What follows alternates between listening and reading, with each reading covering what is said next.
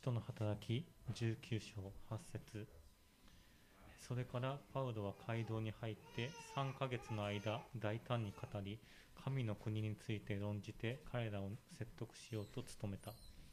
しかしある者たちが心をかたくなにして聞き入れず改宗の前でこの道を罵ったのでパウロは彼らから身を引き弟子たちをも退かせて毎日ツラの行動で論じた。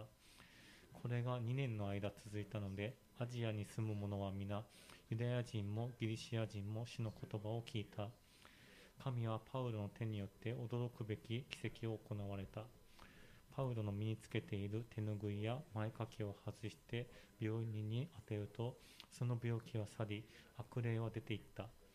ところが諸国を巡回しているユダヤ人の魔除け祈祷師の中のある者たちも試しに悪霊に疲れている者に向かって主イエスの皆を唱えパウロを述べ伝えているイエスによってお前たちに命じると言ってみた。そういうことをしたのはユダヤの祭司長スケワという人の7人の息子たちであった。すると悪霊が答えて自分はイエスを知っているしパウロもよく知っている。けれどお前たちは何者だと言った。そして悪霊に仕えている人は彼らに飛びかかり二人の者を押さえつけて皆を打ち負かしたので彼らは裸にされ傷を負ってその家を逃げ出した。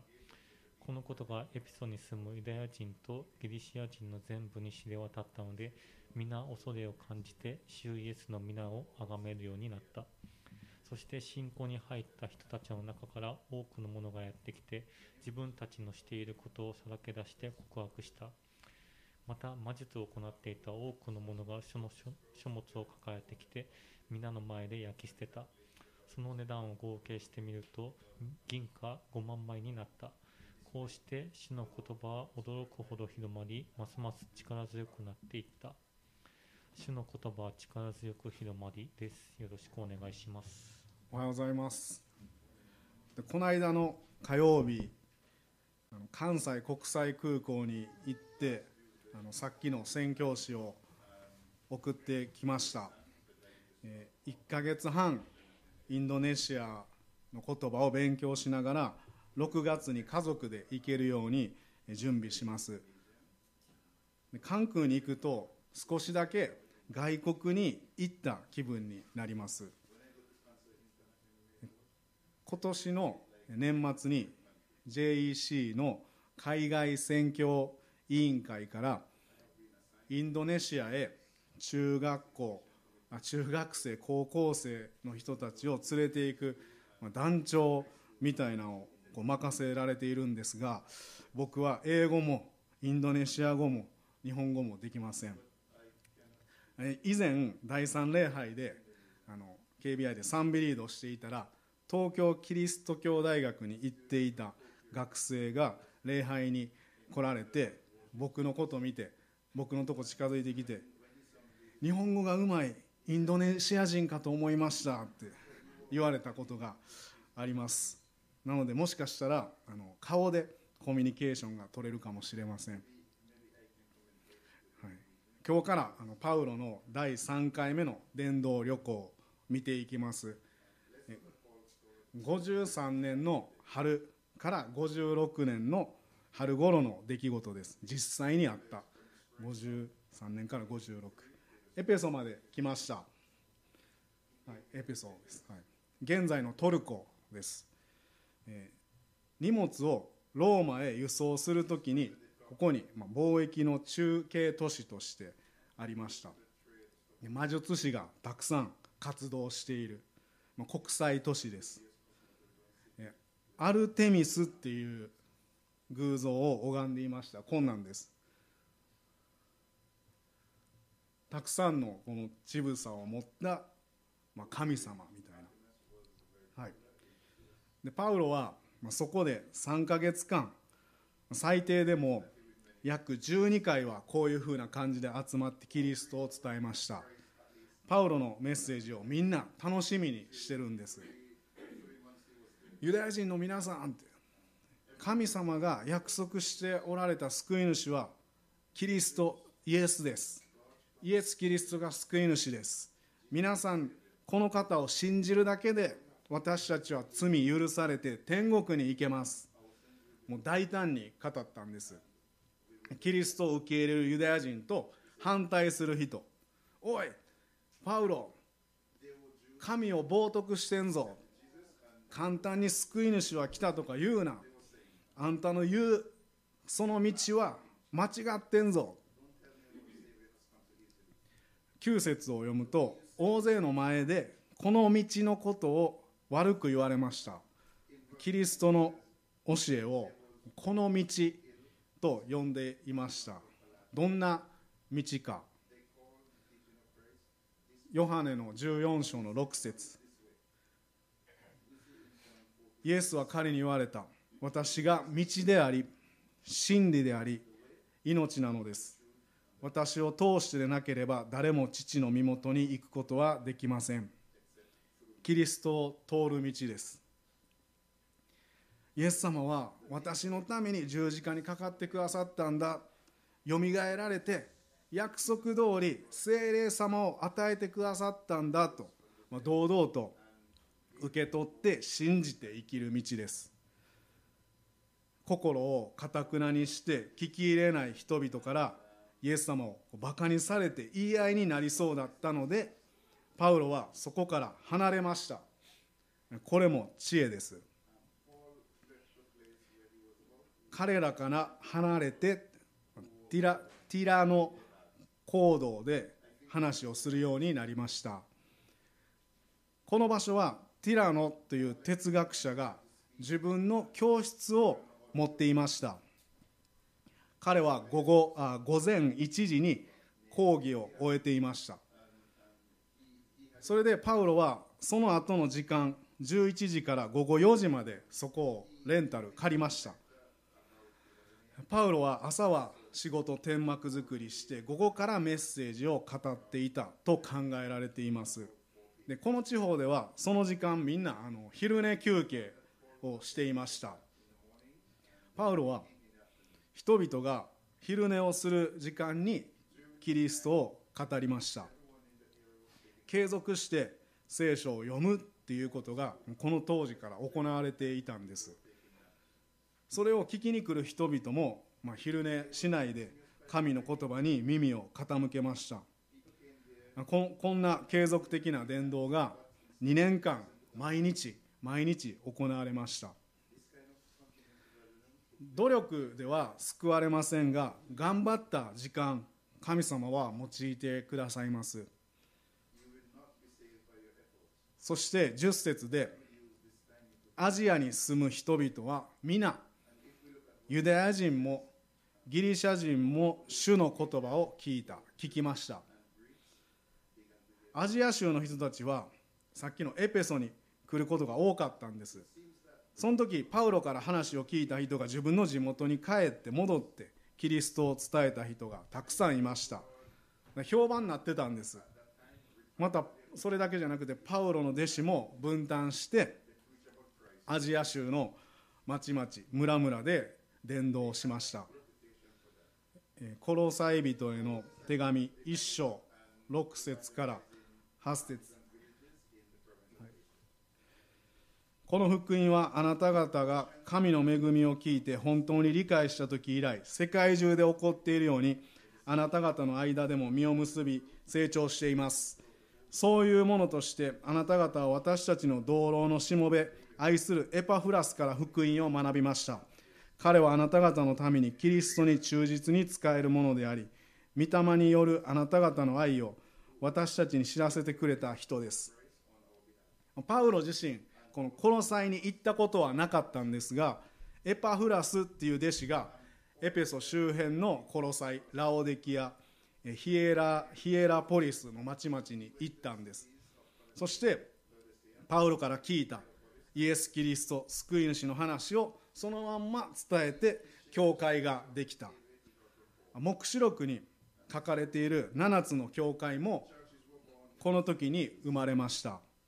福音の広がりは神様がクリスチャンが集まるところから広げてくださいます。だから教会から広げてくださる。パウロはエペソの人にこんな言葉を残してます。使徒の働きの20の18から21そして3118から21日21をギュッて読みます。私はユダヤ人に嫌がらせを受けて大変でした。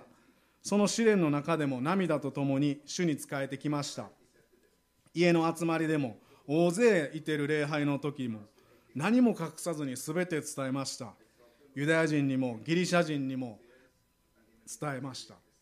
神様に対して悔い改めることイエス・キリストを信じるだけでいいことを証ししました。で31節。ですから私が3年の間夜も昼も涙とともにあなた方一人一人を訓戒し続けてきたことを思い起こして目を覚ましていなさい。夜も昼もあなた方一人一人できる限り福音を伝えた。パウロの思いが伝えてきます。大勢おるからじゃなくて一人一人。パウロがクリスチャンに一番伝えたかった内容です。一つ目のポイントは夜も昼も。昼も夜も目を覚ましていなさいって言っています。言語はグレグレゴレオーっていうギリシャ語です。油断することなく絶えず注意するという意味で使われています。しかも現在形の命令形です。だから継続的に注意して見張る。英語やったら to watching ってなってます。継続的に御言葉に触れる読む。これが力になります。本物に触れていると偽物が分かります。ピアノの生徒さんでクリスチャンの中西さんに出会って自分の家の宗教と比べてプロテスタントの教会このイエス・キリストがほんまもんやって分かって信じてお祈りした子もいます。その子の証言はこうです。安高さん初めて祈った時体に電流が走った感じなんです。信じたので精霊様がうちにおられる。勉強だけじゃないです。体験できるんです。僕は聖書をちゃんと読む前は名言とか詩とか好きでした。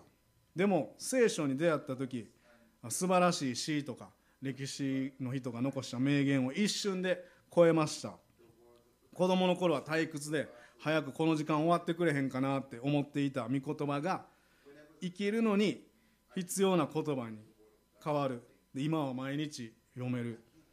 神の言葉を人間が読めるんです。奇跡です。読みたくても読めない時代があったのに今は読める奇跡。救われて精霊様がうちにいてくださるからできるんです。なぜ夜も昼もパウロは教えたんでしょうか？さっき読んだ「使徒の働き」の20章の後半28節らへんを読むと自分自身と群れ全体とに絶えず気を配ることって書かれています。パウロがこれを話した理由として考えられるのは、まあ、やがて教会に外から外部から社会から凶暴な狼があなた方の中に入り込んで群れを荒らし回るとかいろいろな曲がったことを語って弟子たちを自分の方に引き込もうとする者たちが起こる。このもうそういう警告してるんです。イエス様以外のものに依存させてしまう教えが入り込んでくることがあるんです。ほんまもの。イエス・キリストに目を向けていると偽りの教えに惑わされません。パウロは3年間絶えず御言葉を伝えていたんです。継続的にあ聖書って何なんやろ知りたいと思って読んでる人。御言葉を自分のものとしている人は驚くべき力ある技を見ます。驚くべき力ある技を見る。2つ目のポイントは驚くべき力ある技。11節12節。神はパウロの手によって驚くべき力ある技を行われた。彼が身につけていた手ぬぐいや前掛けを持って行って病人たちに当てると病気が去り悪霊も出ていくほどであった。驚くべき力は桁外れのとか途方もないっていう意味です。人間の考えを超えた技人間の計算を超えた技毎日聖書を読んで祈っている人を用いて桁外れの技をこの地球で見せてくれるんです。これは本当です。マルコの16章の20節。そこで彼らは出て行って至る所で福音を述べ伝えた。主は彼らと共に働き御言葉に伴う印を持って御言葉を確かなものとされた。御言葉が語られると印が伴ったんです。エペソの町で神様の奇跡が行われました。でパウロは天幕作りをしてました。でその時に身につけてたものが手ぬぐいとか前掛けです。それを病人に当てただけで病気は癒されて悪霊も出ていきました。魔術に縛られている人も解放されたんです。パウロ自身やパウロのものに力があるんじゃありません。御言葉を伴う印を持って御言葉神様の言葉がほんまほんまもんですよって確かにされたんです。印。神様の心がこの地上で表されたんです。私はいるよ。って癒された人は喜びました。でも一番神様を知ったのはパウロです。うわ御言葉ほんまや。だからパウロがすごいんじゃないんです。第二コリントを読んでいると自分の肉体の弱いところを癒してくださいって3度も祈ったって書いています。自分自身が癒されない経験をしてます。主の力は主が表してくださるんです。パウロじゃない。主がパウロを通して。神様の癒しを見たユダヤ人の祭司長スケワの息子7人がそれを見て「お俺らもあんなんできるんじゃん。パウロのやってるモノマネしたらええやん。あこうやってこうやってやってはんな。やったら有名なれるんちゃうんって。俺らのこの魔術とかもちょっと流行っていくんちゃうん。やってみようか。13節。パウロの述べ伝えているイエスによってお前たちに命じる。イエス様にイエスによって命じてもこの息子たちは悪霊に負けてダメやったんです。なんなんでダメやったんでしょうか。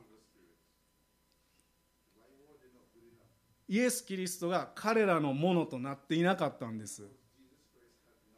信仰は誰かのものまねではダメです。自分と神様1対1です。聖霊様がうちに住まわれる人を通して主は働いてくださいます。南大阪福音教会のあのレンレンさんっていう人にあのどうやってイエス様信じたんですかって救い主が分かったんですかってインタビューしました。答えてくれました。私は淡路島出身です。父はクリスチャン。母はカトリックでした。夫婦の仲が悪くて家族は別々に住むようになりました。僕は母親と住むようになりました。街で父とすれ違うのがもう嬉しくてたまらない幼少期でした。ちっちゃい町やったんで。そんな環境で育ってだんだん悪くなってもうヤンキーになってバイクに乗ったり学校も行かないで遊びほうけていました。力もついた頃父親を見つけて手を出すようになっていました。今は本当に悪いことしたと思っています。中学校3年生の夏休み悪いことをして警察のお世話になってしまいました。勉強もしなかったので地元の高校にも行けないほどでした。北海道の北西学園余市高等学校というところが受け入れてくれることになりました。淡路島から引っ越して。その学校は各地域のヤンキーが集まって構成しながら勉強するところでした。そこでももう定額になりました。そうなると親はお金を自分で使って淡路島から北海道まで来ないといけません。先生は家庭謹慎ですと言いました。父親はいや蓮が帰ってきても暴れて何するか分からへんからあの引き引き取ることは無理です。その時先生安河内先生が父親に頭を下げて「お父さんもう一回蓮を信じたってください」と頼み込んでくれたんです。それが僕はすごく嬉しくて教師不信がなくなりました。あこんなクズの俺を信じてくれる人がいてる。高校2年生の時に親父が学校のイベントの時に小樽の教会にちょくちょく行っていました。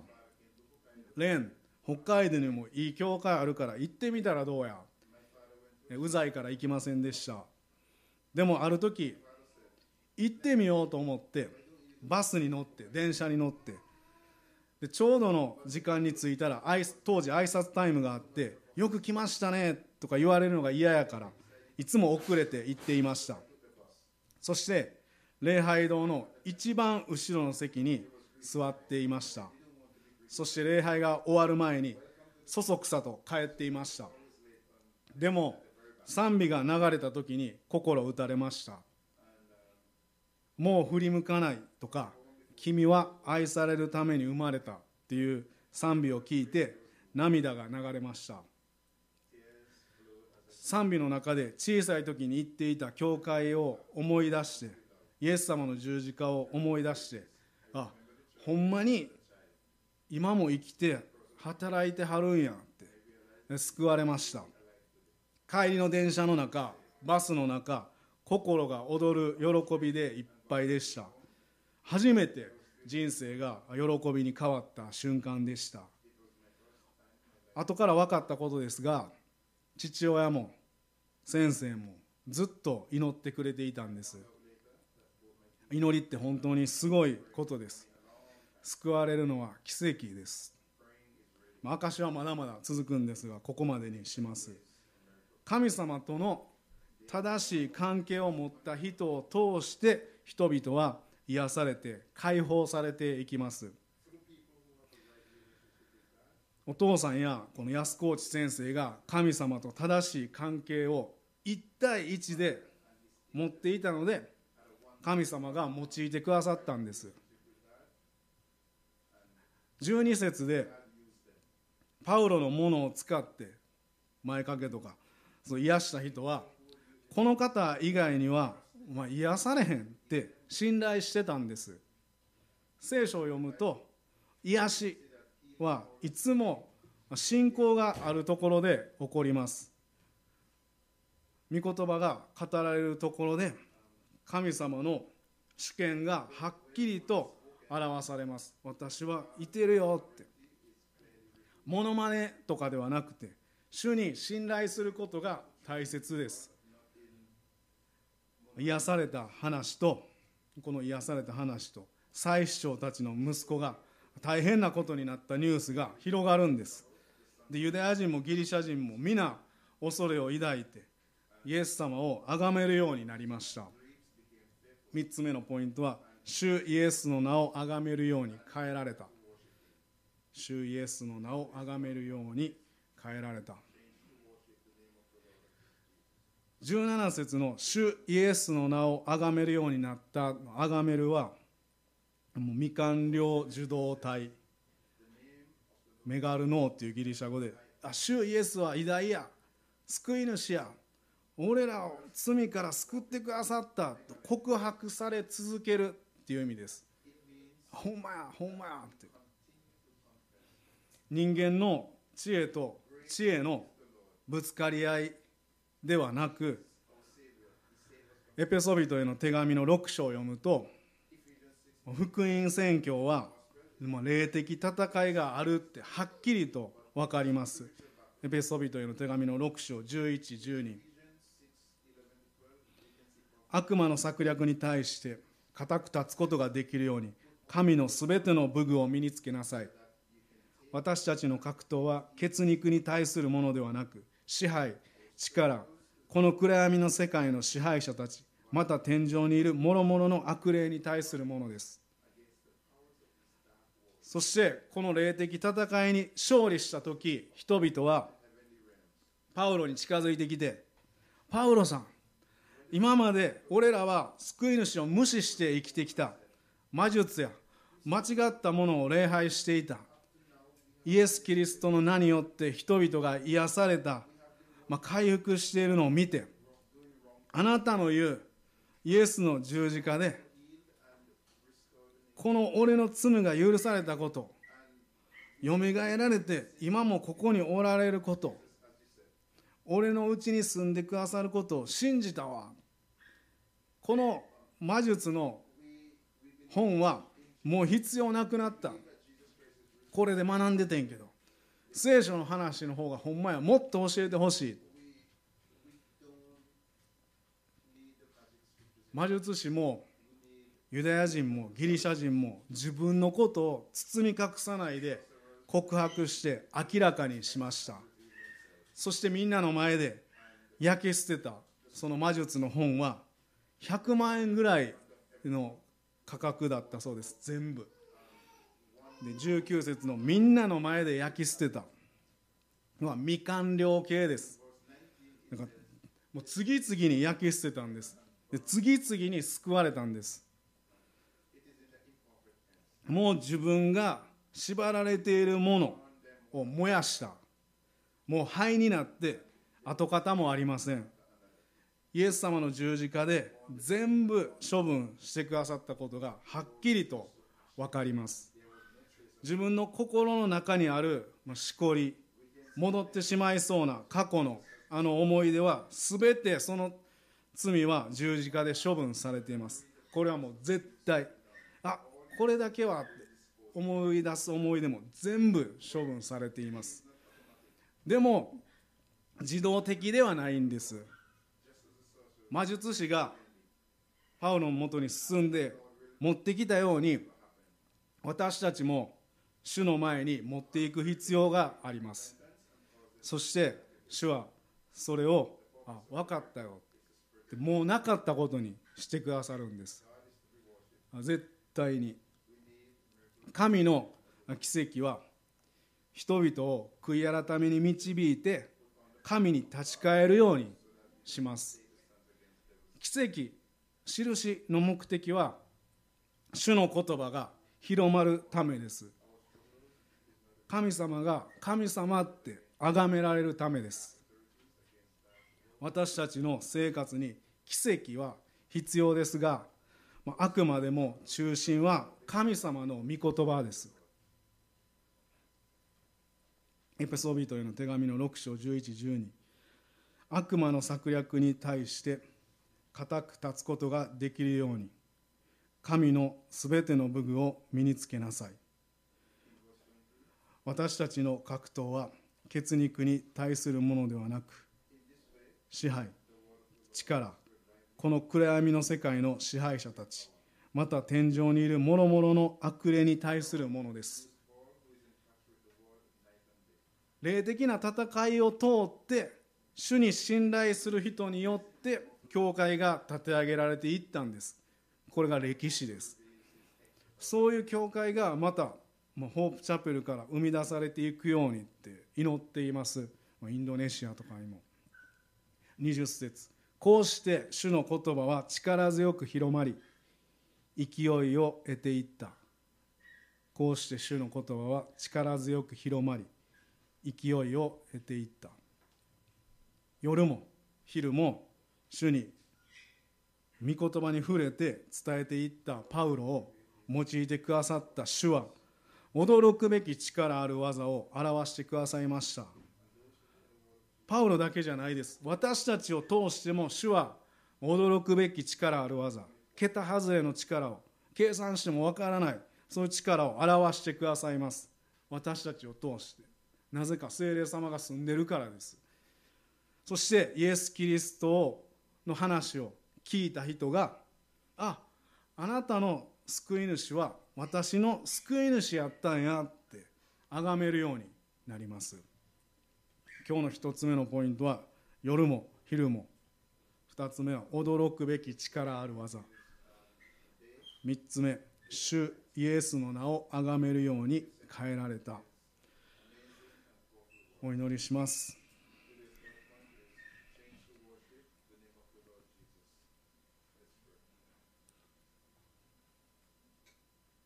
こうして主の言葉は力強く広まり勢いを得ていった。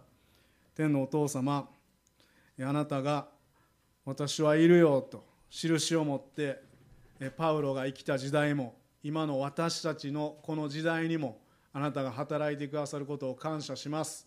あなたを信じてうちに一人一人聖霊様が住んでくださっているのでその私たちを通してこの地上でもイエス様が救い主なんだと分かる人を私たちの周りに起こしてください、悩んでいる人はどのように生きていいか分からない人いろんなものに縛られている人がいるならどうぞ私たち一人一人を用いてください。そしてその人たちが解放されてあなただけを崇める人生へと変えられていくようによろしくお願いします。この近所の人やそれぞれ住む場所学校の友達いろんな人があなたと出会いますように。昼も夜も夜も昼もあなたの御言葉を読んで人に伝えたパウロのように私たちが聖書の言葉を自分たちのものとしてもらって生きていくことができるように導いてください。力ある技計算しても人間にはできない技を見ながら生きていくことができるようにあなたに信頼します。イエス・キリストの名前によってお祈りします。アーメン。それぞれお祈りしましょう。今無理と思っている問題があっても主がそこに現れてくださいます。お祈りしましょう。